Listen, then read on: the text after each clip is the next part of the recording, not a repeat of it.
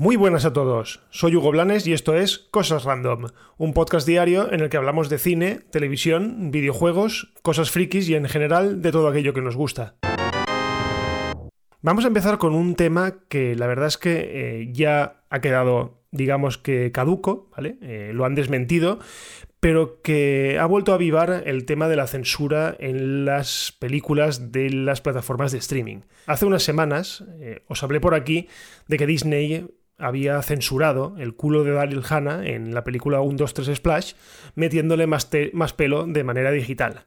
Bueno, pues la semana pasada supimos que eh, Netflix se había hecho con los derechos de Regreso al Futuro, ¿vale? Sí que es verdad que estuvieron disponibles durante un tiempo, pero se ve que lo ha hecho ya de manera más, más a largo plazo, ¿vale? Eh, todas las películas de la trilogía de Regreso al Futuro.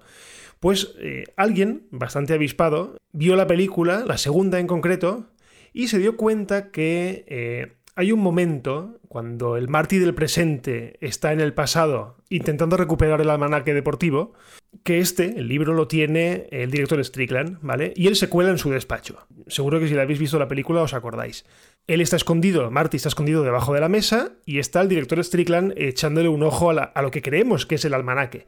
Cuando lo avisan de que ha pasado algo, eh, probablemente la pelea de la primera película, el director se va y deja el almanaque en la basura. Es en ese momento cuando Marty tira a cogerlo y se da cuenta que es una revista picante de la época y además hace un característico hola la Haciendo referencia al título o al nombre de la revista. Bien, pues según parece, eh, Netflix colgó la semana pasada una versión de la película en la que esa escena había sido eliminada parcialmente. O sea, justo cuando se veía la portada de la revista, que se veía una señorita eh, pues con ligera de ropa, ¿vale? Pues directamente esa escena se la cargaron. Y eso hizo pues, encender las redes bastante fuerte porque eh, es verdad que habían tocado uno de los santos griales del cine y la gente no estaba de acuerdo con ello. Bueno, ya ha salido Bob Gale, eh, guionista de la película, diciendo que ha sido todo un error, que Universal le proporcionó a Netflix una copia en la que esa escena estaba eh, censurada, pero que no era la intención, o sea, no, no se hizo premeditadamente. Yo no me lo creo, yo creo que directamente eso lo han hecho a posta, y si la gente no se daba cuenta, pues ahí seguiría la película. Pero esto me ayuda un poco a volver otra vez a la doble moral de, los Estados Unidos sobre todo, y es que podemos ver eh, gente matándose, remanando cabezas, eh, dando tiros a una multitud, lo que sea. Cualquier cosa que tenga que ver con armas y con violencia. Pero ojo, no saques una teta. No saques un culo porque automáticamente te van a censurar. Y a mí esta doble moral la verdad es que me pone muy muy enfermo porque mm, es que no tiene sentido. No tiene ningún sentido eh, pretender censurar una película como Regreso al Futuro mm, porque simplemente salga una revista picante a la cual eh, o en la que habían hecho el cambiazo segundos antes en la en el devenir de la película. Así que no lo sé. No... Ya os digo que la película la han cambiado y ya vuelve a estar la, original.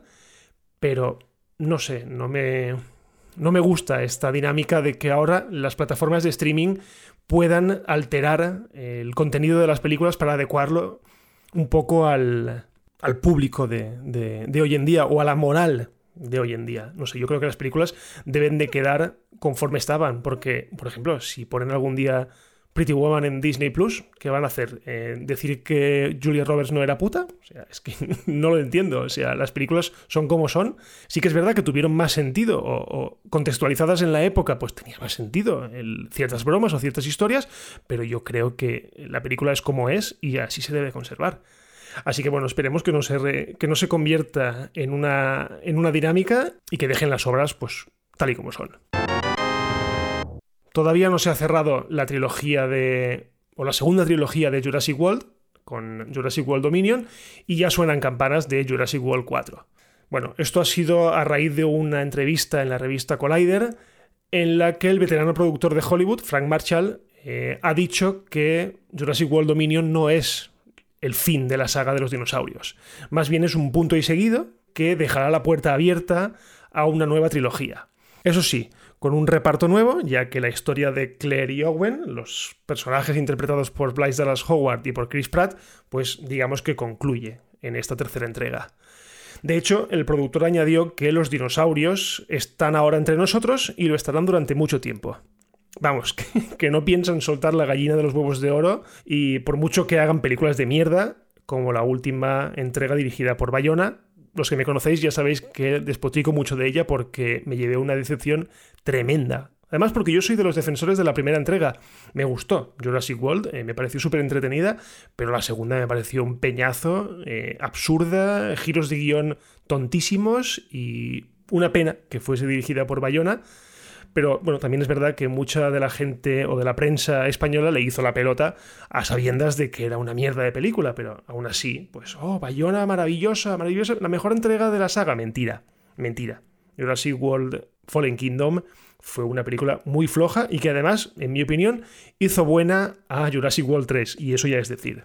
Pero bueno, recordemos que todavía queda un año para el estreno de la tercera entrega, eh, ya que está fechado para el 11 de junio de 2021, vamos, en plena temporada veraniega, y visto que este año no vamos a tener temporada veraniega, al menos de cine, eh, yo creo que el año que viene vamos a cogerla con muchísimas más ganas.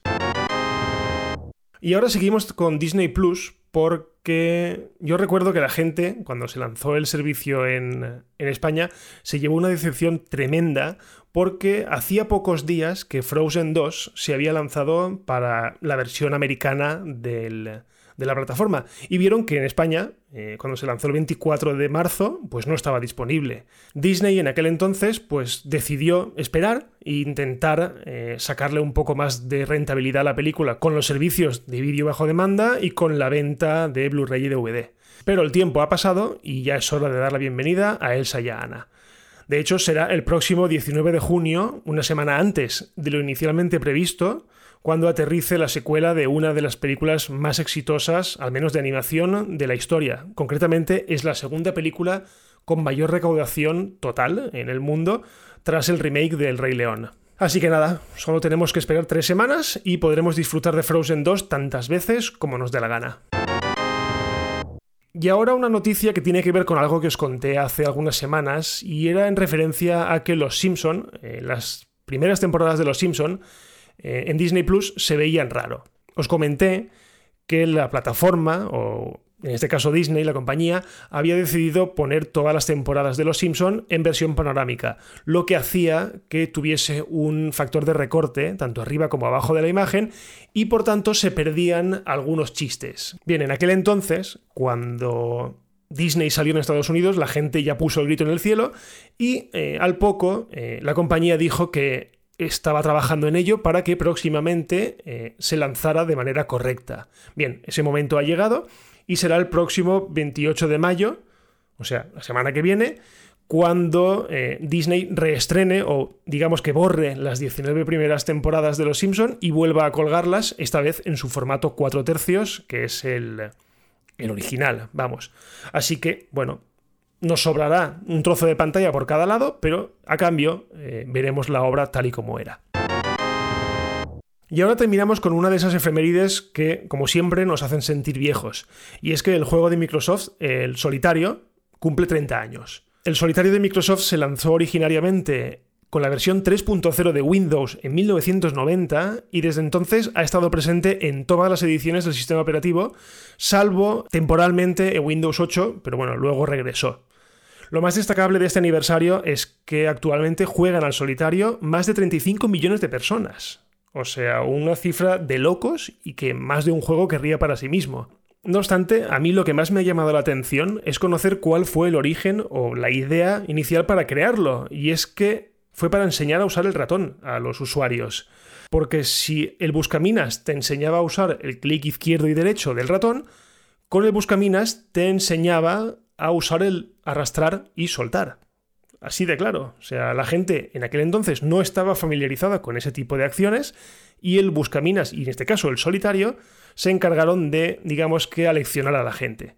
De hecho, el solitario es tan famoso que en 2019 entró en el Salón Mundial de la Fama del Videojuego.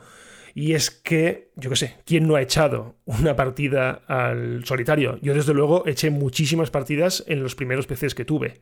De hecho, ahora, si te apetece echarte una partida después de escuchar esto, está disponible tanto en la tienda de Microsoft de aplicaciones como en el navegador y, también tiene versiones para iOS y para Android. Así que, vamos, no tienes ninguna excusa para no ponerte a jugar ahora al solitario y, por supuesto, perder el tiempo, que es para lo que todos creíamos que estaba hecho.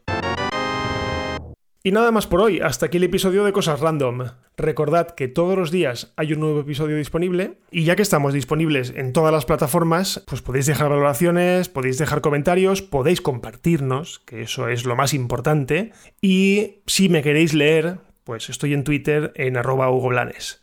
Cosas Random es un podcast perteneciente a la comunidad Cuonda, que es una de las mayores plataformas de distribución de podcast en castellano, y si no pasa nada, pues nos escuchamos mañana. Adiós.